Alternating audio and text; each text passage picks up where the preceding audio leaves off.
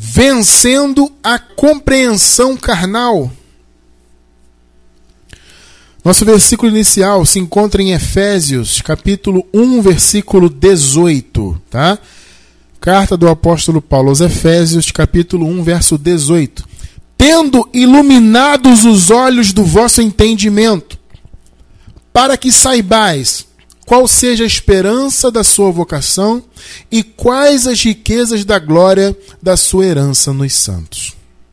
Louvado seja Deus. Igreja abençoada do Senhor, povo santo, igreja sem ruga, sem mácula, mais que vencedores, escolhidos desde antes da fundação do mundo, selados com o Espírito Santo da promessa, povo de propriedade exclusiva de Deus, mais do que vencedores em Cristo. Meus amados, como eu, agora há pouco eu falei, né, antes, de, antes de iniciarmos o nosso estudo, eu falei a respeito da, da bênção que é você receber a graça, né? A maior de todas as bênçãos. Eu sempre tenho falado isso e vou repetir isso enquanto Deus permitir, né? Para que todos entendam que receber a compreensão da graça, a revelação, como nós dizemos, né? E como a palavra diz, porque é de fato uma revelação, e daqui a pouco a gente vai falar um pouquinho mais sobre isso. Quando você recebe essa revelação, essa compreensão espiritual do evangelho, isto é a maior benção que se manifestou na sua vida, a maior de todas. Né? Eu, eu me refiro assim a bênçãos que se manifestam nesse mundo. Né? É claro que eu estou tirando, é, colocando como exceção a salvação. Né? Claro que eu, eu reputo assim, a salvação eterna, claro, é a maior de todas as bênçãos, né?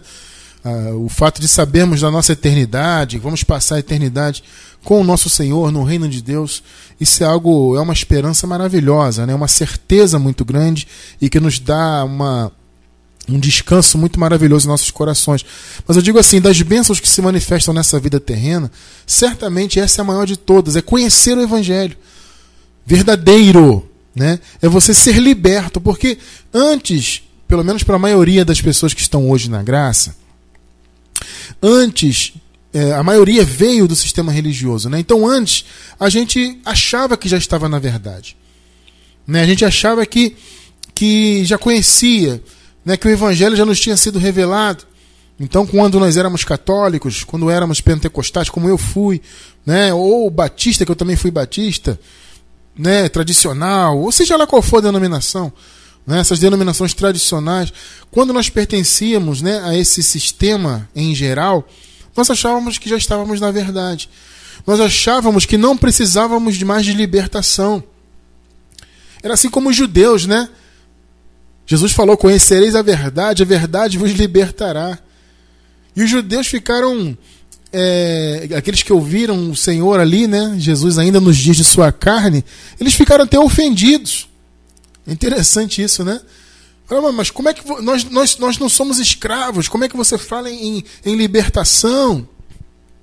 Em ser livre? Né? Nós, nós somos filhos de Abraão. Ou seja, eles achavam que não precisavam ser libertos. E aí vem, veio Jesus com esta novidade. Não, tem que ser libertos sim. Há uma libertação para vocês, mas essa, essa libertação só vem através do conhecimento da verdade. E esta, esta informação que Jesus passou para os, os judeus naquela época, os hebreus, né? Naquela época, vale até hoje. A verdadeira libertação é conhecer a verdade. Então, quando você está na religião, amado, a religião ela pode ter até aspectos bons, né, coisas boas. Né, eu não vou descartar 100%, porque existem aspectos que são bons. Eu, eu digo para vocês que até a disciplina que a religião traz, ela é até boa de, certo, de certa maneira. Né? Porque, é, vamos supor, uma pessoa que tinha um vício, né? vamos supor, um vício de cigarro. Né? Todo mundo sabe que o cigarro é totalmente maléfico para o organismo. Então a pessoa, por, por um motivo religioso, ela deixa de fumar, por exemplo, isso é um algo bom. Eu não vou dizer que isso é ruim. O problema é que essa libertação que na verdade não é uma libertação, né, literalmente, segundo a Bíblia, ela é só uma disciplina, na verdade. Né? Então a pessoa ela ficou disciplinada porque o pastor disse. né? Que fumar, é, se ela fumar, ela vai perder a salvação, que fumar é. Na época eu ouvia muito isso, quando eu era pentecostal, mais novo, né? A gente achava até graça. O pastor dizia que a, o cigarro era a chupeta do diabo. né? A abençoada lembra também disso. Então, ah, se você fuma, você não sei o quê. Então a pessoa achava que ele ia perder a salvação. Né? Tinha medo de, de Deus pesar a mão, disso, daquilo. Então, não, vou, vou me esforçar e parar de fumar. Então a motivação era errada. Porque ela deixava de fumar ou de fazer isso e aquilo, enfim, seja o que for, pela disciplina religiosa. Ou seja, é positivo deixar de fumar ou deixar de praticar obras negativas? É claro que é. Mas, amado, isso não é necessariamente libertação. Nós já escrevemos sobre isso recentemente. No nosso site tem texto sobre isso. Explica... Aliás, acho que eu até preguei, nós trouxemos um estudo, se eu não me engano, também em vídeo, agora não tenho certeza. Mas eu vou pesquisar porque são muitos, né, amados? Muitos temas e tudo mais. Então, às vezes não dá para lembrar de tudo, né? Mas se eu encontrar esse estudo, seja em texto ou seja em vídeo, eu vou deixar aqui embaixo do vídeo no YouTube para vocês. Sobre disciplina, eu acho que foi um texto, se eu não me engano foi um texto, tá? Eu vou deixar um link desse texto aí que fala sobre disciplina e sobre libertação, né? Então, a religião ela traz algumas coisas boas, pode trazer sim essa disciplina, que em certos aspectos ela é até boa, mas ela não é libertação de fato. Vocês estão compreendendo? Não é libertação. Porque libertação é conhecer a verdade. Então a pessoa pode deixar de fumar, pode deixar de ter. Ah, praticar uma obra negativa, agora ela é religiosa e não pratica mais. Que bom! Mas ela conhece a verdade? Não, ela não conhece. Então ela não é verdadeiramente liberta, ela é apenas disciplinada. Então nós éramos disciplinados. Eu passei 20 anos, pouco mais de 20 anos na religião, né? Desde criancinha, então conto, vamos dizer aí, a partir de 10 anos de idade, vamos dizer que eu fiquei 10 anos envolvido na religião, ativo, grupo de crianças, depois grupos de adolescentes, pré-adolescentes, jovens. Eu era uma pessoa disciplinada. Eu não era liberto. A liberdade, a libertação veio quando meu entendimento começou a vislumbrar e enxergar a graça. Quando eu enxerguei a graça, quando o Senhor me permitiu essa bênção, como eu acabei de falar para vocês, é a maior bênção que uma pessoa pode receber do Senhor. Quando Deus me permitiu, glória a Deus por isso, eu passei a entender e conhecer mais e mais dele, assim como aconteceu com vocês que estão em graça hoje. Ali eu passei a vislumbrar o Evangelho e comecei a ser liberto. E a libertação é um processo, né? É claro que há aquele estalo, entre aspas, né? Aquele momento inicial, quando você vê a graça, você, puxa, que maravilha e tal. Só que esse, esse é um processo, né? Você vai crescendo, você vai caminhando, né? em graça, você vai. É, Deus vai permitindo você conhecer as coisas. Eu, eu até acho bom que seja aos poucos mesmo, né? Como a palavra diz, de glória em glória. Esse é o ideal, de glória em glória. Para você crescer, para você aprender mais e mais do Evangelho. E a cada palavra que você ouve, cada entendimento novo que o Espírito Santo coloca no teu entendimento, né? cada vez que você olha para a palavra e você vê né? O que antes você não conseguia enxergar por causa da religião e hoje você consegue enxergar, tudo isso faz parte dessa libertação maravilhosa. E aí se cumpre aquilo que Jesus falou: conhecereis a verdade e a verdade vos libertará. Então a graça é essa verdade. E essa verdade revelada, ela espanta de nosso entendimento a compreensão carnal das coisas de Deus. Amados, por incrível que pareça, você vai pensar, mas Cristiano, como é que alguém pode ter uma visão carnal das coisas de Deus que são espirituais? Amados, é o que mais tem. Vocês podem ter certeza disso, é o que mais tem. É a compreensão carnal das coisas de Deus. As pessoas enxergam o reino de Deus do ponto de vista carnal, com interpretações carnais, com a compreensão carnal. Por quê? Porque não tiveram iluminação dos olhos. Como Paulo falou aos Efésios, tendo iluminados os olhos do vosso entendimento. Isso é o que? Revelação. Porque a, a, a ideia aqui é o que? A pessoa está com os olhos vendados. Ela não enxerga. E aí, ela retira o véu dos olhos. É, é, é, essa, essa retirada do véu é isso. Revelar significa literalmente isso. Retirar o véu. Algo que atrapalha a pessoa de enxergar, né? A pessoa não está enxergando a verdade. A mente está embotada, está cega, não consegue enxergar. A pessoa verifica o texto bíblico e não consegue. Isso aconteceu muito comigo, amado, porque eu era professor de escola bíblica dominical. Na igreja batista, com 15 para 16 anos, eu estava à frente das, dos adolescentes, ensinava e dava lição de manhã, dava lição à tarde, e já, tá, já pregava e tudo mais. E eu não conseguia enxergar a graça. Por quê? Porque o meu olho tinha um véu. Então, quando Paulo fala, tendo iluminados os olhos do vosso entendimento, isso é o quê? É, é a luz que chegou no olho. Quando você tem um véu, a luz bate no véu e reflete, ela não chega até seus olhos. Então, os seus olhos ficam o quê? Cegos, espiritualmente falando. Então, quando o véu é retirado, esse bloqueio da luz sai. E aí a luz vai e entra em nossos olhos. Então foi isso que aconteceu quando Deus nos revelou a graça. Ele retirou o véu da religião dos nossos olhos, o véu do ateísmo, o véu do, das filosofias humanas, etc, etc. Ele retirou e permitiu que nossos olhos alcançassem a luz da graça. E isso é libertação. E aí nós passamos a ter o quê? Uma compreensão espiritual, não mais uma compreensão carnal. A compreensão carnal, abençoados, ela faz as pessoas é, ficarem até, como, como Paulo diz, né, um termo, inchadas. Inchada, qual é o sentido disso? É, é a jactância. A pessoa se sente, né? Por, porque é carnal. A visão é carnal. E a carne gosta, né? A carne gosta de jactância, de nariz elevado, como se diz, né? A pessoa metida, a pessoa se acha super santarrona e super religiosa. Isso acontece demais. Isso vem no meio da carnal compreensão. Quem tem compreensão espiritual, não. Porque a compreensão espiritual, amado, te faz entender que tudo que você tem, que você é espiritualmente, é pela graça. Pela graça do Senhor. Então o homem não. não no meio da graça, amado, o homem não consegue se.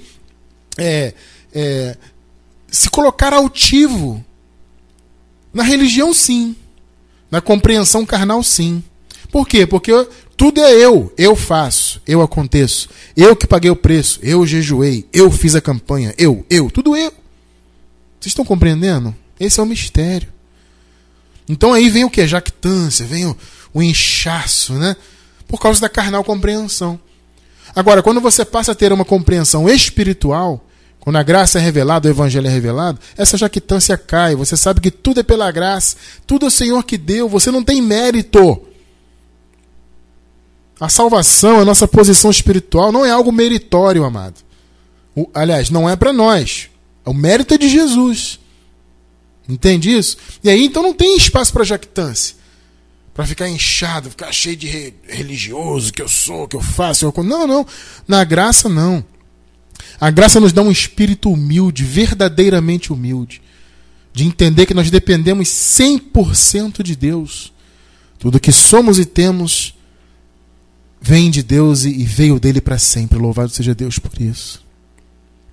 Então hoje você é um abençoado, um eleito, mais que vencedor, predestinado, salvo sempre salvo. Você, nós somos tudo isso, mas nós somos em Cristo por meio dele. O mérito é dele. Isso é o que? É uma compreensão espiritual. A compreensão carnal não, ela incha, ela é religiosa, ela, né? Colossenses 2:18. Ninguém vos domine ao seu bel prazer, com pretexto de humildade, é humildade fingida, né? E culto dos anjos. Certamente aqui é uma é uma alusão a algum tipo de, de ensinamento que se havia que se, se deveria cultuar os anjos. Isso não existe, no Evangelho não existe isso aí. Não, não, não, ninguém tem que cultuar a anjos. Os anjos foram enviados por Deus para servir o povo de Deus. É o que a palavra diz aos hebreus, né? são espíritos ministradores para ministrar, para servir, não para serem adorados. Né? Então, naturalmente, havia algum tipo de ensinamento da carnal compreensão, né? De que as pessoas tinham que adorar anjos. Então Paulo fala: ninguém vos domine ao seu bel prazer. Aqui é um domínio religioso, né? Não deixe ninguém dominar vocês, não deixe o Colossense não deixe o sistema religioso invadir a mente de vocês, dominar vocês com esse pretexto de humildade. Eles parecem ser humildes, mas é uma humildade falsa. com essa história de culto dos anjos, envolvendo-se em coisas que não viu, estando debalde inchado, ou seja, inutilmente inchado, né? Na sua o quê? Carnal compreensão. Olha o que Paulo está dizendo. O que, que Paulo está dizendo? Que os ensinamentos que estão fora do Evangelho, que são religiosos, né, que são ensinamentos humanos, mundanos, porque religião é mundo, esses ensinamentos eles vêm de uma compreensão carnal das coisas de Deus. Quantos anos, hein, amados? Nós vivemos em compreensão carnal achando que nós éramos santos porque nós jejuávamos, né? Que nós éramos tínhamos comunhão com Deus porque nós estávamos preparados para tomar Santa Ceia, tomávamos todo mês ou todo ano, toda semana, não sei, cada igreja tem um cada igreja tem um período aí, né? Tem igreja que dá essa tal de Santa Ceia uma vez por ano, a maioria dá uma vez por mês, enfim. Tem igreja que faz uma vez por semana, não, não importa. As pessoas acham que a comunhão delas está naquilo. Ah, que eu participei, que eu. Né? Eu comi o pão, bebi o suco, então eu. Ah, mas Cristiano, você é contra a Santa Ceia, amado? Vou deixar embaixo do vídeo no YouTube o link a respeito da ceia do Senhor. É um estudo maravilhoso, a verdadeira ceia do Senhor. Vou deixar aí embaixo para vocês. Quem não assistiu, assiste para você entender. Então, esse tipo de cerimonialismo, né? E guarda sábado, e faz isso, faz aquilo, faz aquilo. Esse tipo de coisa é uma compreensão carnal. São pessoas que têm um véu nos olhos, né? São os cegos guiando outros cegos, como o próprio Jesus falou, né? Cegos guiando outros. Pessoas com os olhos vendados, guiando outras pessoas com os olhos vendados, e ninguém enxerga nada. E assim as pessoas vão caminhando numa carnal compreensão, porque não têm os olhos iluminados. E elas ficam inchadas, ou seja, ficam né, é, soberbas religião, porque religião é isso, o resultado da religião é soberba. Ainda que a pessoa não tenha. É, porque assim, as pessoas. Né, naquela história, né? Tem gente que é um pouco mais, tem gente que é um pouco menos. Algumas pessoas são mais altivas, né? Tem pessoas que não têm um espírito, uma, uma aparência, um jeito mais altivo, pessoas que têm uma aparência mais humilde. Mas ainda assim, amada, a religião lá dentro faz ela ser altiva e inchada. Porque ela tira a glória de Deus, entende isso? Ela acha que ela que se esforça. Então, o que ela tem espiritualmente foi ela que se esforçou para ter. Foi ela que fez a campanha, foi ela que passou óleo, ela fez o jejum, ela guardou o sábado, ela tomou Santa Ceia, ela é fiel dizimista e tal. Então ela acha que todo esse tipo de prática religiosa é que traz para ela as bênçãos espirituais. Então, mesmo que ela não seja uma pessoa aparentemente altiva, no coração dela há uma altivez. Eu falo isso por minha experiência própria, amado. Eu nunca fui uma pessoa altiva, graças a Deus. Pelo menos nunca reclamaram disso para mim, ninguém nunca reclamou disso a meu respeito. E a gente, nós nos conhecemos um pouco, né? Então, assim, olhando para mim mesmo, eu sempre me vi sendo uma pessoa é, sem altivez, né? Nunca pisei em ninguém, nunca me senti melhor do que ninguém. Mas no fundo, no fundo, tinha um inchaço religioso na minha vida. Né? Eu podia não humilhar ninguém, não pisar em ninguém, ser uma pessoa com aparência humilde, mas no fundo, no fundo, eu me achava o tal. Principalmente quando eu era líder. Ainda mais adolescente, né? Que não tem tanta experiência de vida e tudo mais. Então, eu sou o líder, me achava importante demais, entende? Repito, nunca pisei ninguém, nunca humilhei ninguém, nunca, nunca tive esse espírito altivo. Mas dentro de mim havia um inchaço religioso.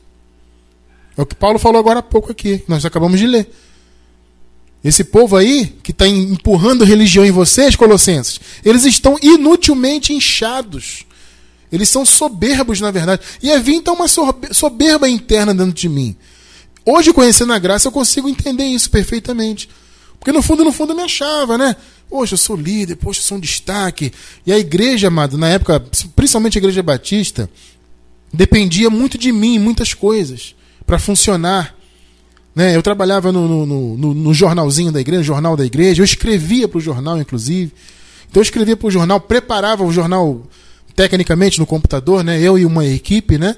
Eu estava ali à frente dessa equipe, mas tinha uma equipe ajudando para montar o jornal na época. Então a gente fazia no computador. Então, se eu não fizesse, não tinha jornal. Né? Então eu tinha que dar os ensinamentos, se pregar, e, e, eventos, tudo eu que. Os eventos dos jovens, tudo era eu que fazia, organizava os eventos tal. Então eu me achava, né? Ah, poxa, eu sou importante, hoje não sei o quê. Em tudo isso é bobagem, amado. Tudo bobagem, tudo inchaço religioso. Nosso chamado, amados, é sermos humildes, entendermos que o que nós somos e temos é pela graça, é pelo Senhor. E, e, tirar de nossas vidas essa, esse inchaço terrível. Graças a Deus já tiramos, né? O Senhor já tirou, melhor dizendo. A revelação da graça tira qualquer inchaço religioso, qualquer soberba. Por quê? Porque a carnal compreensão, ela sai do nosso entendimento. A compreensão da graça, quando ela é revelada, é uma compreensão espiritual. E louvado seja Deus por isso. Então, amados, no contexto desse versículo que nós acabamos de ler, né, Colossenses 2,18, o Paulo fala sobre a religiosidade que queriam impor naquela igreja naquela época. Vamos ler o contexto? Nós lemos 2,18, vamos ler agora do 16 até o 23. O contexto inteiro. Quase todo, na verdade. Versículo 16. Portanto, ninguém vos. Olha só que. Gente, olha o que o Paulo está falando aqui. Portanto, ninguém vos julgue pelo comer ou pelo beber, ou por causa dos dias de festa. Por que comer e beber? Porque havia proibições. Ah, você não pode comer isso, você não pode comer aquilo, é proibido. Na lei, né, havia muitas proibições do tipo de comida que se, que se deveria comer. Então Paulo está dizendo Colossenses: não deixe ninguém julgar vocês pelo que vocês comem, pelo que vocês bebem. Ou por causa dos dias de festa. Que festa? Festa judaica da lua nova e dos sábados. Olha só. É inacreditável que um sabatista tenha um negócio desse aqui na guarda sábado hoje. Eles interpretam tudo ao contrário. Eles dizem: não, você tem que praticar. Que ninguém vos julgue por você praticar. Ou seja, na interpretação do sabatista, você tem que praticar. E ninguém pode te julgar por isso. Amado, não é isso que Paulo fala aqui, o contexto fala outra coisa. Você não pode ler um versículo isolado do contexto, senão o entendimento fica perdido. Então, ninguém vos julgue pelo comer, pelo beber, por causa dos dias de festa, lua nova, sábados. 17. Olha o que Paulo fala no 17. Que são sombras das coisas futuras. Futuras em relação à lei. Na verdade, já são presentes, né? Porque a graça é presente. Mas em relação à lei eram coisas futuras, que são sombras das coisas futuras, mas o corpo é de Cristo. Esse, essa interpreta, essa tradução parece um pouco estranha, né? Ah, mas o corpo é de Cristo, Cristiano, o que, que significa isso? É a realidade está em Cristo. Porque veja bem, amado, Paulo está falando de sombra. E a alusão que ele faz é o quê? De um corpo que recebe a luz e faz sombra. Quando você está de pé no sol, atrás de você, dependendo da posição do sol, atrás de você não se forma uma sombra, ou do seu lado, não é abençoado? Ou seja, o sol bate no seu corpo, o seu corpo é a realidade. A sombra não. Você entendeu? É isso que Paulo está falando aqui. Então, quando você está no sol ou, ou debaixo de uma luz forte, a luz bate em você, ela reflete em você. Então, o resultado disso é o quê? A sombra, que é a ausência de luz. Pegou? Então por isso que Paulo fala, mas o corpo é de Cristo. Em algumas versões em português aparece, mas a realidade está em Cristo. Por quê? Porque se você está no sol, nessa metáfora, nessa figura, se você está no sol, o sol bate em você e teu corpo faz sombra, o teu corpo é a realidade. A sombra é sombra. A sombra não é realidade nenhuma. Ela é apenas ausência de luz. Mas o seu corpo é a realidade. É o que Paulo está falando aqui. Então essas coisas, essas preocupações com comida e bebida, que a lei tinha, não pode comer isso, não pode beber aquilo. Né? Ou preocupação com as festas, ó, tem a festa, a lua nova, guarda o sábado. O que, que Paulo está dizendo? Essas coisas são sombras. Não é a realidade, a realidade é Cristo. Perceberam aí? Guardar sábados é o que? É sombra. Preocupações com o tipo de comida, eu posso comer isso, não posso comer aquilo. Isso é sombra. Isso não é a realidade, a realidade é Cristo. 18.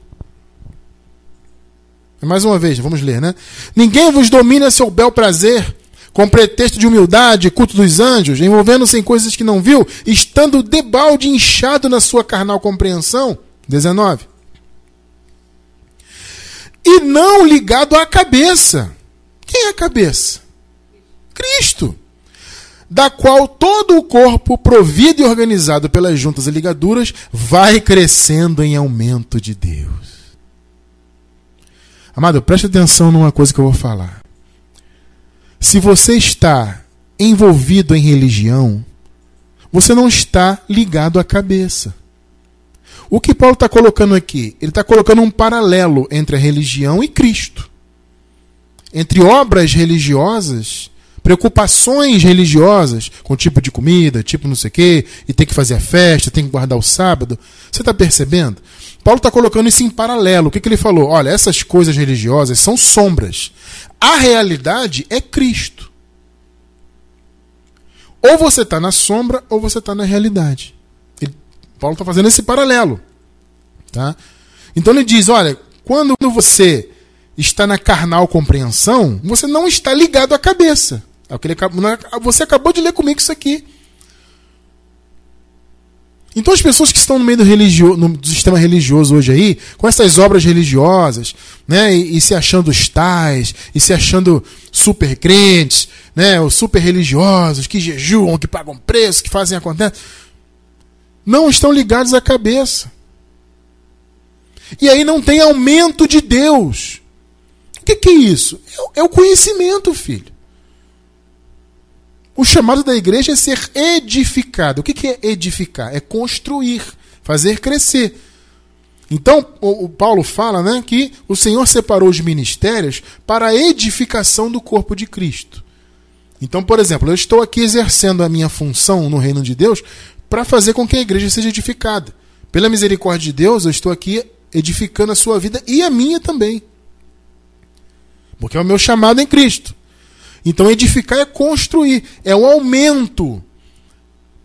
Então, a cada estudo, a cada palavra, a cada revelação, é um aumento de Deus na sua vida. É nesse sentido, de você conhecer Deus, você conhecer mais e mais da sua posição, conhecer mais e mais da graça. É esse Deus, Deus sendo aumentado em sua vida.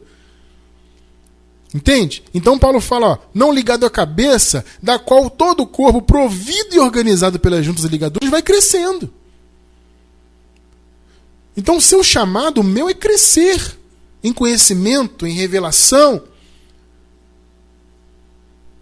Mas, se você está na carnal compreensão, preocupado com sábados, com dias de festa judaica, tem, amado, tem igreja hoje aí que faz a festa dos tabernáculos. Várias denominações faz, fazem. A festa dos tabernáculos é uma festa da lei. Veio lá do antigo pacto.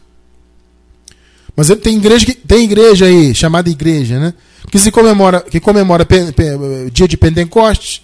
Tem denominação que comemora, é, como eu falei, a festa dos tabernáculos, festa não sei do que de Israel, e guarda sábado, e toma santa ceia, e tem que dar o dízimo, e tem que subir o monte, e tem que jejuar, e tem que pagar o preço. Quem está ligado nisso não está ligado à cabeça. Percebe? Por quê? Porque está com a carnal compreensão. A pessoa compreende carnalmente as coisas de Deus. 20 e 21. Se, pois, estás mortos com Cristo, e nós estamos, hein? Estamos mortos. Mais uma vez, hein, benção? Toda semana eu estou deixando essa mensagem aí. Toda semana, amado. Mas é Deus que manda, nós temos que obedecer. Embaixo do vídeo no YouTube eu vou deixar, quem está na gravação. Tá ao vivo não tem como deixar. Mas na gravação eu vou deixar aí para vocês. Já estamos mortos. Eu acho que já tem uns dois meses direto que eu estou deixando essa mensagem aí. Porque é uma mensagem maravilhosa para você entender a tua posição em Cristo.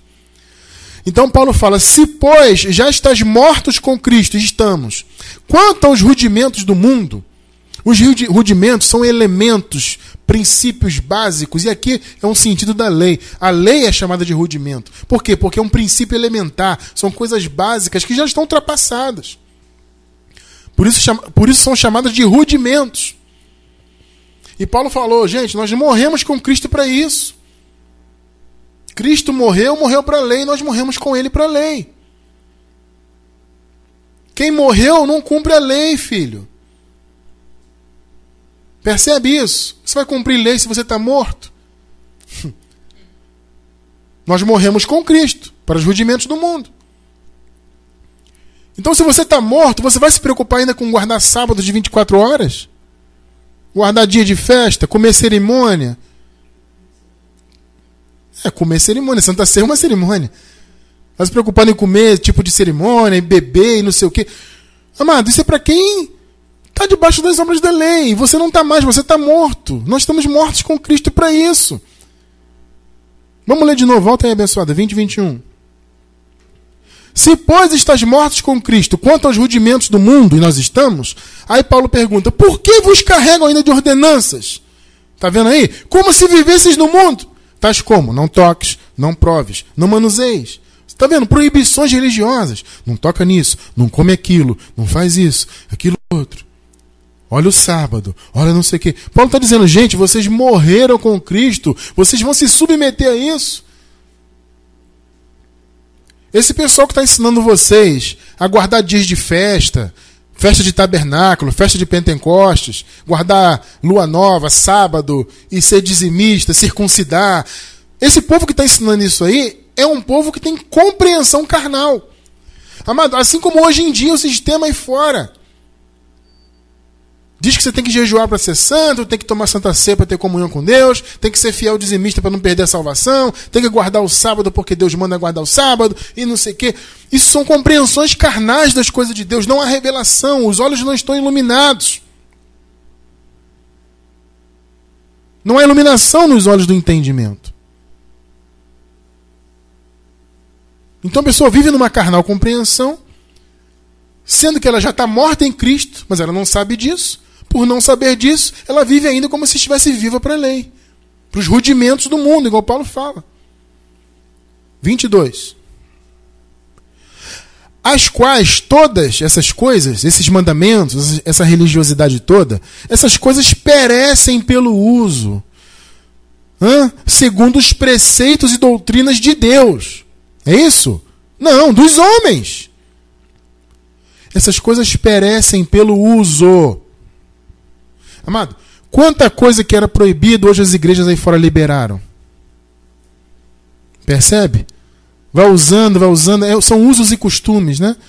Então vão usando, aí muda o costume. Ah, não, agora pode. Ah, agora está liberado. Ué, mas e antes? A igreja pentecostal que eu pertenci por mais tempo na minha vida, antigamente a mulher não podia usar calça comprida, a mulher não podia usar é, brinco, nem passar batom, se maquiar, né? É, o homem não podia andar de bermuda. Hoje em dia está todo mundo de bermuda lá. As mulheres estão brincos, desse tamanho assim, ó. Para mim é ótimo isso aí. A pessoa é livre para usar mesmo. Mas por que antes proibia? Percebe que são coisas que perecem pelo uso? São usos e costumes, coisas que ficam passando, é coisa de homem. Mandamentos de homens. Quer dizer, antes de você usasse um brinco, você ia para o inferno suposto inferno, né? Que é uma criação religiosa também. Colocou brinco, vai pro tal do inferno. Hoje não vai mais.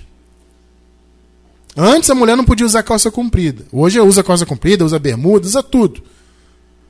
Quer dizer que antes levava pro tal do inferno, hoje não leva mais? É o que Paulo falou, são coisas que perecem pelo uso, proibições, imposições, mandamentos tolos de homens. Isso é o que? Carnal compreensão. As quais têm, na verdade. Olha só, amados, vamos ler o 23, né, abençoada? Coloca aí, por favor, 23. Eu já estava lendo sem colocar na tela. 23. As quais. Olha só o que Paulo fala aqui. As quais têm, na verdade, alguma aparência de sabedoria em devoção voluntária. Essa devoção voluntária aqui significa o seguinte: Existe até uma versão em português que aparece o culto de si mesmo, né? Mas na verdade, essa devoção voluntária é quando a pessoa é muito voluntariosa, querendo mostrar devoção. Você entende isso? A pessoa quer mostrar que é muito devota, que é muito, muito religiosa, muito santa, muito. Você está compreendendo? É isso que Paulo está falando aqui. É a devoção voluntária, né? Então, tem na verdade alguma aparência de sabedoria é devoção voluntária. Humildade, que é fingida. Inclusive, existem versões em português que aparecem já. Humildade fingida. né? E em disciplina do corpo. Meus amados, a palavra no, no grego para disciplina é severidade severa. Olha só. A tradução literal da palavra no grego é severidade severa. Uma severidade para com o corpo. Eu acredito até que o apóstolo Paulo aqui estivesse falando dos ascetas. O, o ascetismo era uma prática, né? De uma, é uma filosofia religiosa, né? E, que, que existia na Grécia antiga, né? onde as pessoas elas, se, elas maltratavam o próprio corpo por motivos religiosos. Né? Elas tinham na mente delas que o corpo é que levavam ela, elas ao pecado, então eu vou maltratar o meu corpo. Então eram os ascetas. Possivelmente esse, esse tipo de ensinamento estava entrando na igreja. Essa coisa de disciplinar o corpo. E os ascetas, eles faziam jejum. Olha o jejum aí. Eu te, eu te digo, jejum é ou não é uma disciplina do corpo? É ou não é uma severidade para com o corpo? É. Tá vendo? Então, eh, esse ensinamento dos ascetas, o ascetismo, provavelmente, tá? O Paulo estava se referindo a isso. É muito provável que esses ensinamentos estavam também invadindo a igreja. Olha, você tem que ter severidade com o corpo. Tem que fazer jejum, tem que. Inclusive os ascetas, eles, eles, eles faziam alto flagelo, machucavam o próprio corpo, faziam jejuns né, de longa duração, e, é, faziam. É, é, eram vegetarianos, né? Forçadamente. Não que a pessoa decidiu, ah, vou ser vegetariano porque eu quero ser. Não, era uma coisa religiosa, entende? Uma coisa é a pessoa decidir, ah, eu quero ser vegetariano, a partir de agora eu não quero mais comer carne. Tudo bem.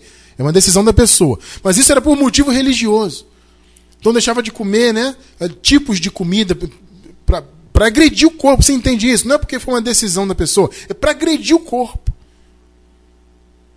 Então eles se agrediam. Então é, é, é, é muito provável, amado, que Paulo está falando disso aqui. Essa, essa disciplina do corpo por motivo religioso. Então, vê o que Paulo está dizendo, amado.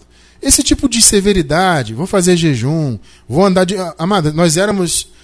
Na época que eu, era, que eu era pentecostal, eu era levado a andar de joelho ao redor do salão da igreja, orando, às vezes de madrugada, às vezes numa reunião pela manhã. E vi o povo ali andando de joelho, dando volta na igreja. Isso é ou não é severidade para com o corpo? Eu fiz muito isso. Existem outras severidades, outras coisas que se fazem aí para disciplinar o corpo. Entende? Olha o que Paulo fala. Vamos ler de novo 23 as quais têm, na verdade, alguma aparência de sabedoria, em devoção voluntária, que ela né, quer mostrar muita devoção, humildade fingida, e em disciplina do corpo, severidade para com o corpo, mas não são de valor algum, senão para a satisfação da carne. Existe uma outra versão, outras versões em português que diz assim: não são de valor algum contra os impulsos da carne. O que dá na mesma, porque se essas coisas não combatem a carne, logo elas agradam a carne. Mais uma vez, esse tipo de aparência de sabedoria, né? É, devoção voluntária, humildade fingida, tudo isso é carne, a carne gosta disso. Por isso que não tem valor contra a carne, só satisfaz. A religiosidade, amado, ela só, ela só satisfaz a carne. Não tem nada de espiritual, é uma compreensão carnal. Por isso que Paulo fala: vocês morreram para o mundo. Eu já ensinei para vocês, Colossenses, que vocês já morreram para o mundo, para os rudimentos. E vocês estão agora se carregando de ordenanças, como se vivesses no mundo. Não toca, não faz isso, aquilo, guarda sábado, dá dízimo e. Quer dizer que vocês estão agora, Colossenses, com disciplina do corpo? em jejuns e paga preço, isso e aquilo. Isso é uma compreensão carnal das coisas de Deus. Por isso que Paulo está puxando a orelha dos colossenses aqui, amados. Porque esse tipo de ensinamento estava invadindo a igreja. Vamos ver então alguns exemplos de compreensão carnal das coisas de Deus. Vamos ver. Primeiro exemplo, perder salvação. Quem diz que a salvação se perde é uma pessoa que tem uma compreensão carnal das coisas de Deus. Porque a pessoa, por que, que as pessoas dizem de maneira geral que a salvação se perde? Porque elas se olham segundo a carne. Entende? Elas olham para elas mesmas pela carne. A carne só tem defeitos. A carne só quer o mal. Isso não sou eu que estou falando, não. É Paulo que fala. O apóstolo Paulo fala: Olha, quando eu quero fazer o bem, o mal está comigo. No contexto, ele está se referindo à carne, à natureza humana. Né? Então, quando você se olha pela carne, você vai ver defeitos. Por mais que você controle, né, e nós buscamos controlar a carne o máximo que nós puder, podemos, né, lutamos contra ela. É, o que a palavra diz, né, a carne milita contra o espírito, o espírito contra a carne. Então, nós que temos a presença do Espírito Santo em nossas vidas, e o nosso espírito é vivificado por isso, nós lutamos contra a natureza humana. Mas as pessoas da religião, elas se veem só assim. Nós lutamos contra a natureza humana, porque nós entendemos que ela é o mal, mas nós que estamos na graça não nos enxergamos segundo a carne. Esse é o ponto. Então a pessoa que tem a carnal compreensão, ela se vê segundo a carne.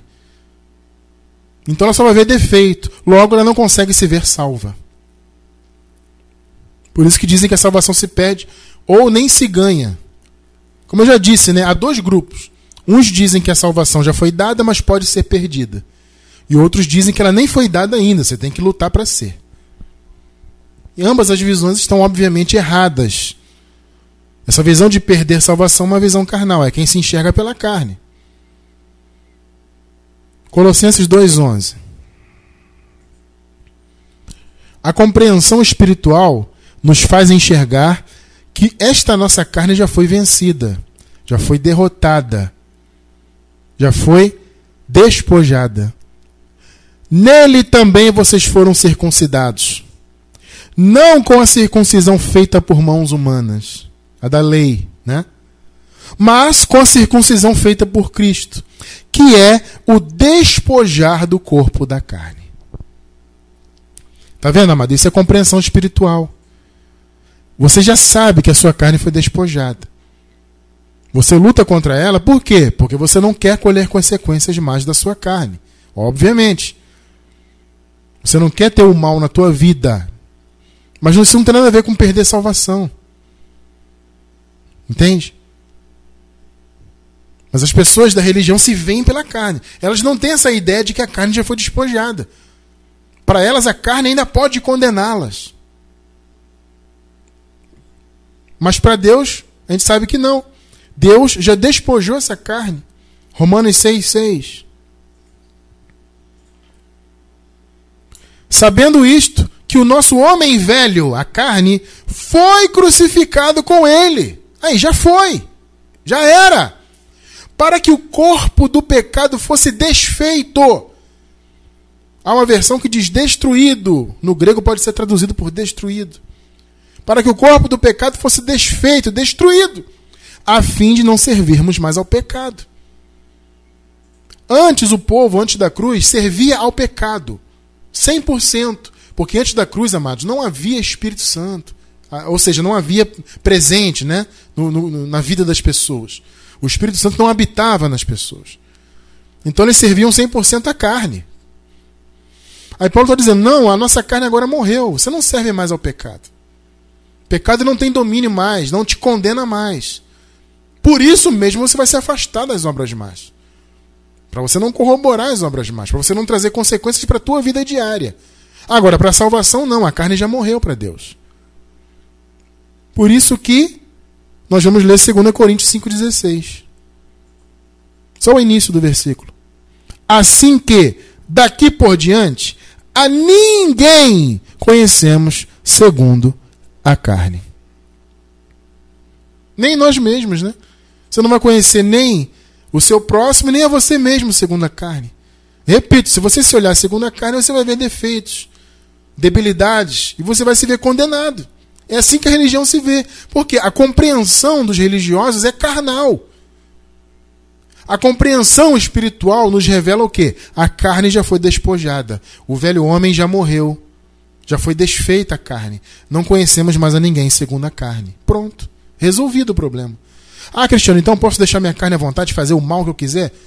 Amado, poder pode. O apóstolo Paulo fala que tudo nos é lícito. Agora, você vai fazer? Não, a ovelha não vai, não tem prazer. A ovelha pode até errar. Ninguém está livre de errar. Como diz errar o alvo, né? Mas a ovelha não tem prazer nisso. Porque a ovelha sabe que carne é velho homem. Você vai deixar o velho homem atuar? Não vai. Ele já está morto para Deus, então que esteja morto para nós também. Porque a nossa carne, ela está viva do ponto de vista biológico, claro. Mas para Deus ela está morta. E para nós também. A ninguém conhecemos segundo a carne. Entende a diferença da visão carnal da visão espiritual? A visão carnal pensa, se vê pela carne, então só se vê em condenação. Porque a pessoa tem falhas na carne, então ela não consegue se ver salva. Ou então, se alguém diz que ela é salva, ela até é, eu sou salva, mas eu posso me perder a qualquer momento. Porque ela se vê segundo a carne. Quer ver um segundo exemplo de compreensão carnal? Pagar o preço para ser salvo. o que você mais ouve aí fora no sistema é isso. Irmão, tem que pagar o preço, irmão, para ser salvo. Isso é o que? Uma negativa do preço que Jesus já pagou por nós. Quando alguém diz que tem que pagar o preço para ser salvo, a pessoa está negando a obra de Jesus. É uma compreensão carnal. Por quê? Porque carnalmente, ou seja, do ponto de vista humano no mundo, para você conquistar as coisas, você tem que lutar, certo? Né? Você quer se formar numa faculdade, amado, você tem que lutar. Tem que estudar. Você quer né, ter alguma coisa na vida, tem que trabalhar. Você quer um trabalho melhor, um emprego melhor, tem que lutar. Vai abrir um negócio, uma, uma empresa para você, vai ter que lutar muito, porque é muito difícil, principalmente no Brasil. Tudo é luta, né? Você tem que lutar, batalhar para conquistar suas coisas. Então, quando a pessoa vê o aspecto da salvação, ela pensa: poxa, se no meu dia a dia eu tenho que lutar para ter tudo, eu não vou lutar para ser salvo? Compreensão carnal. Ela está colocando uma visão do mundo nas coisas de Deus. No mundo, você tem que lutar para conquistar as coisas. Espiritualmente, não, porque Jesus já lutou por nós e já conquistou.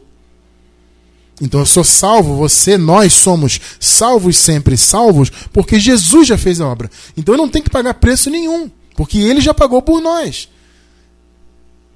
A visão carnal diz que tem que pagar o preço. A visão espiritual diz: descanse, porque ele já pagou o preço por nós. 1 Coríntios 2,12. Ora, nós não recebemos o Espírito do mundo, graças a Deus, né? mas sim o Espírito que provém de Deus, a fim de compreendermos as coisas que nos foram dadas gratuitamente por Deus. Gratuitamente. É de graça. Isso é compreensão espiritual. Agora, compreensão carnal não, diz que tem que pagar o preço. Então, se a palavra diz que o Senhor nos deu gratuitamente, você vai pagar o preço, então você está negando o que Jesus fez por você. Entende a diferença da compreensão carnal para a compreensão espiritual? Terceiro exemplo: se prender às coisas da terra. Mas as pessoas são levadas na religião a se apegarem a coisas da terra, coisas materiais. Você vê que nessas igrejas, a maioria delas, né? Tudo é dinheiro, tudo é conquista, tudo é. Sabe? Você só é abençoado se tiver conquista, conta bancária cheia e tudo é matéria, matéria, matéria, né? É, uma, é quase que o um materialismo dentro da igreja. Só se fala em coisas materiais, conquistas materiais, vitórias materiais. Isso é uma visão que carnal. Ah, Cristiano, então não posso querer ter as coisas? Claro que pode, amado, mas viver apegado a coisas materiais para quê? Tem gente que é tão apegada a coisas materiais, a dinheiro. O dinheiro tem que guardar. Ai, dinheiro. A pessoa é pão dura porque só pensa em guardar dinheiro, dinheiro. E, e, Claro que você tem que ser previdente. Isso é uma coisa. Agora, ser apegado excessivamente ao dinheiro é outra. É claro que você, você tem que ter cuidado dos seus bens. Mas viver apegado, desesperado. Eu tenho ciúme do meu carro, ninguém toca no meu carro, ninguém toca na minha guitarra, ninguém. Ah, mas pra que isso? É bobagem, abençoado. Viver apegado a dinheiro, bens materiais, isso é bobagem. Tudo bem, você lutou para ter, que bom. Mas viver apegado a isso para quê? Isso é visão carnal. As pessoas vão para as igrejas aí é só atrás de coisas materiais. Ah, eu vou lá fazer a campanha, vou lá porque o pastor hoje vai, vai trazer uma palavra que vai me ensinar a conquistar, porque eu tenho que conquistar o meu carro, a minha empresa, a minha não sei o quê. As pessoas vivem nisso, elas não vão para a igreja, se reunir com a igreja, melhor dizendo, né? Elas não vão para adorar a Deus, para exaltar o Espírito Santo, para louvar a Deus, para receber uma palavra da verdade. Não, ela quer fazer campanha, quer não sei o quê, porque tudo é olho grande e dinheiro, bens materiais. Isso é uma visão carnal. A visão espiritual nos leva a olhar para as coisas que são de cima. Quando a palavra diz né, as coisas que são de cima, é uma alusão às coisas espirituais. Colossenses 3, 1 e 2. Se, pois, fostes ressuscitados juntamente com Cristo, buscai as coisas que são de cima. Olha aí, ó. Hã? Onde Cristo está sentado à destra de Deus, ou seja, assentado com autoridade. Destra é autoridade, tá? não é que está do lado. É, assentou-se no trono, o único trono que há no céu, com autoridade. Então Cristo se sentou na autoridade de Deus. Pensai nas coisas que são de cima e não nas que são da terra. É uma alusão às coisas espirituais, tá vendo? Não, não se apega a coisas da terra. O coisa da terra é passageiro.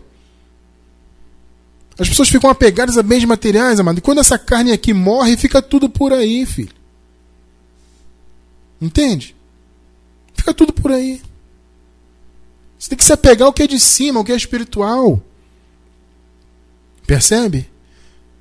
Quarto exemplo de visão carnal e visão espiritual: batismos em águas para purificação. Por que as pessoas têm essa visão? Ah, vou, vou deitar num tanque de água, ou no rio, ou na praia, para purificar o pecado. Porque ela, vê na, ela se vê na carne. Então ela vai banhar a carne para tirar o pecado. Na verdade é isso. Eles têm até uma desculpa, dizem, não, é porque é uma cerimônia bonita, não, é porque é, é simbólico. Amado, veja bem, Jesus já nos batizou a todos nós. Você não tem que simbolizar o que já é realidade. Entende? Na lei é que se faziam coisas, vejam bem, amados, na lei, no, antes da cruz, as coisas eram feitas como sombras, como símbolos do que a, seria a realidade na graça. Entende? Então, antes da cruz havia as chamadas abluções, que eram as lavagens por meio da água. O João Batista também praticou, não segundo a lei, mas obviamente inspirado no que se fazia na lei. O João Batista praticava, praticava o batismo nas águas, que era válido naquela época. Note isso. Então João batizava, Jesus não batizava.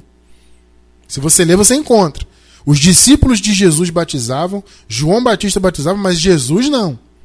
Porque o batismo que Jesus faria não é nas águas, foi na cruz.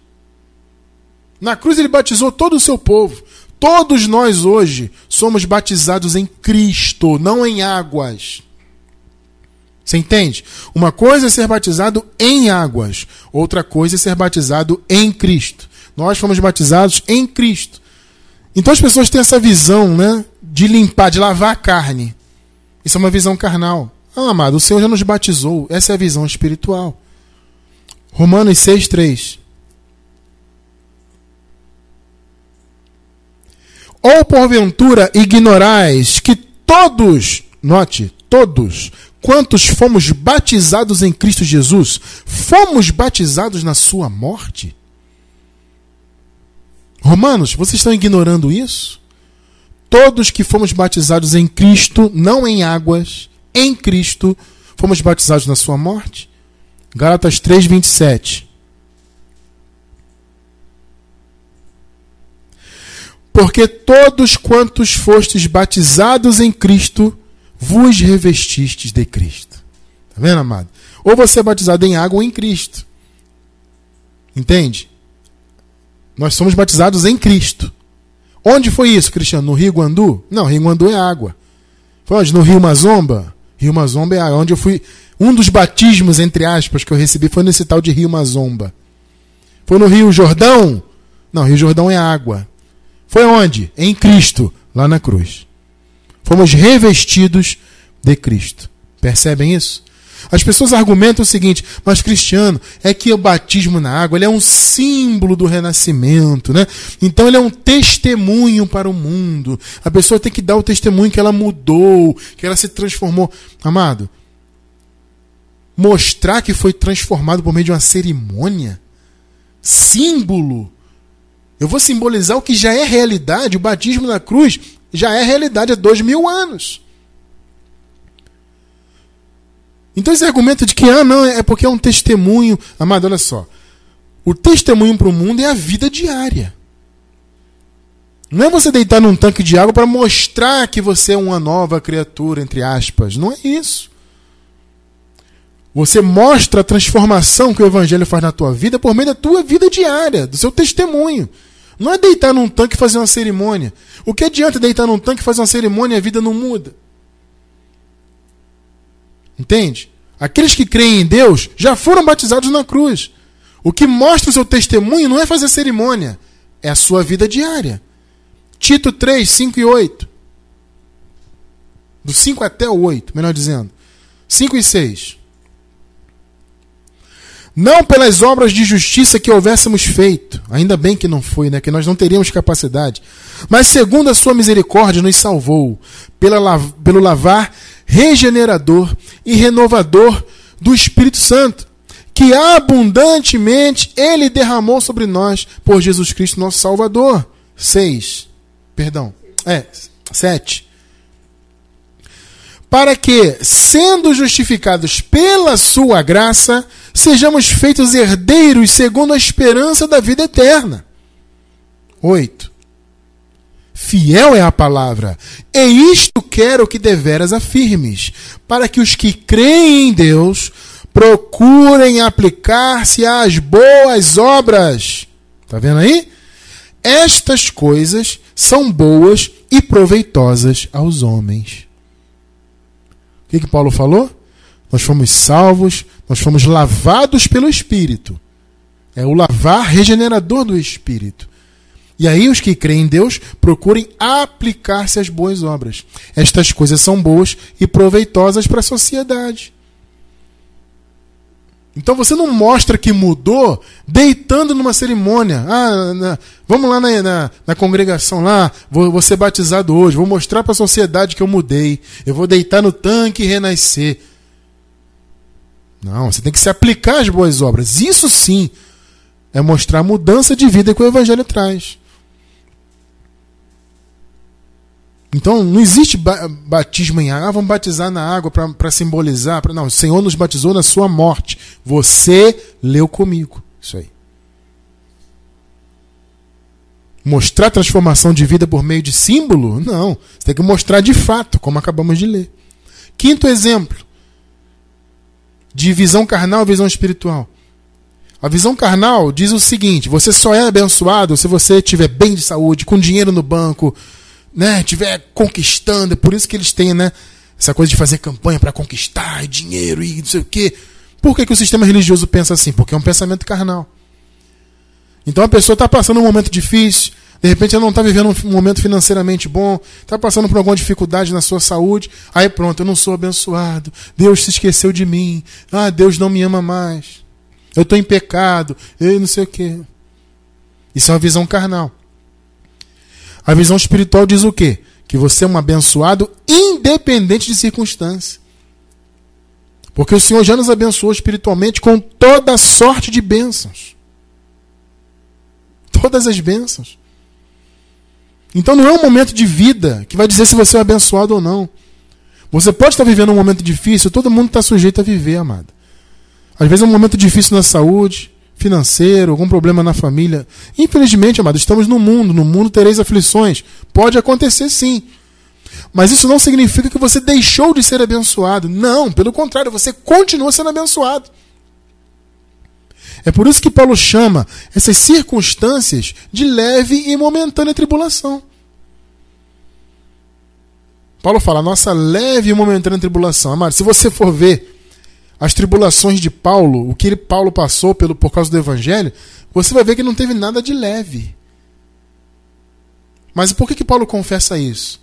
Porque ele sabe que no futuro, amado, tem uma vida eterna pela frente. Isso aqui é um momento só que estamos passando aqui materialmente nesse mundo. Mas há esperança, e como eu já disse, em Deus a esperança é uma certeza, de que viveremos uma eternidade com corpos glorificados. Entende? É uma visão espiritual. Então você passa situações difíceis nessa vida, confesse, é uma momentânea e leve tribulação em nome de Jesus. Eu sou abençoado independente disso. Estou vivendo uma circunstância difícil, mas em Cristo eu sou um abençoado. Isso é visão espiritual. Ser abençoado é diferente de estar. A religião prega o estar. Ah, você está ou não está. O Evangelho diz: não, você é. Nós somos, todos nós, em Cristo, abençoados, independente de circunstâncias. As circunstâncias vêm e vão, mas a bênção permanece para sempre. Efésios 1:3 Bendito seja o Deus e Pai de nosso Senhor Jesus Cristo, o qual nos abençoou com todas as bênçãos espirituais nas regiões celestes em Cristo. Nós já estamos em regiões celestes, já estamos no céu, amado. Inclusive tem essa mensagem também. Já estamos no céu. Vou deixar embaixo do vídeo no YouTube aí na gravação. Já estamos no céu. Porque nós, nós já estamos assentados espiritualmente lá. Já fomos abençoados com todas as bênçãos. Essas bênçãos estão em nosso espírito. Por isso que você pode ter fé, amado. Passou por uma circunstância? Tenha fé, confesse. Ore a Deus. Por você ser um abençoado, Deus te ouve. Deus ouve o nosso clamor. E Ele age segundo a vontade dEle. Isso é ser abençoado. A religião prega o mar de rosas. Vai viver o mar de rosas. Vem para cá que você não. Tem até uma denominação que coloca assim na frente da, das, das, dos salões deles, eles colocam assim: pare de sofrer. Vem aqui que eu vou arrancar todo o seu dinheiro, aí que você vai sofrer mesmo. Isso eles não colocam, né? A pessoa vai lá nessa, nessa ilusão, pare de sofrer. Eles vão lá e arrancam tudo da pessoa. Pare de sofrer? Essa é a promessa do sistema. Vem para cá que é só alegria, só felicidade. Pare de sofrer. É isso que você encontra no Evangelho? É pelo contrário, não é isso não. Entende? Não existe isso de pare de sofrer, de, de ah, você vai ver só no mar de rosas. Isso não tem promessa disso na Bíblia. O que tem promessa é de provisão de Deus. O que tem promessa é de você ter um Deus ao seu lado, de você ter a oração a seu favor, a fé a seu favor. Isso você tem a seu favor. E você é abençoado, vou repetir, independente de qualquer circunstância. Você é abençoado e sempre será. Isso é a visão espiritual. Visão carnal é outra coisa.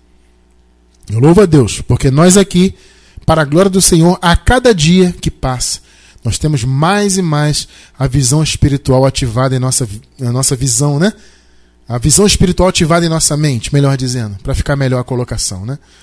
Então, cada dia que passa, nós temos a visão espiritual cada vez mais iluminando o nosso entendimento. E a visão carnal cada vez mais afastada de nós. Porque aqui, amados, para a glória de Deus, nós temos a revelação da graça. Em nome de Jesus.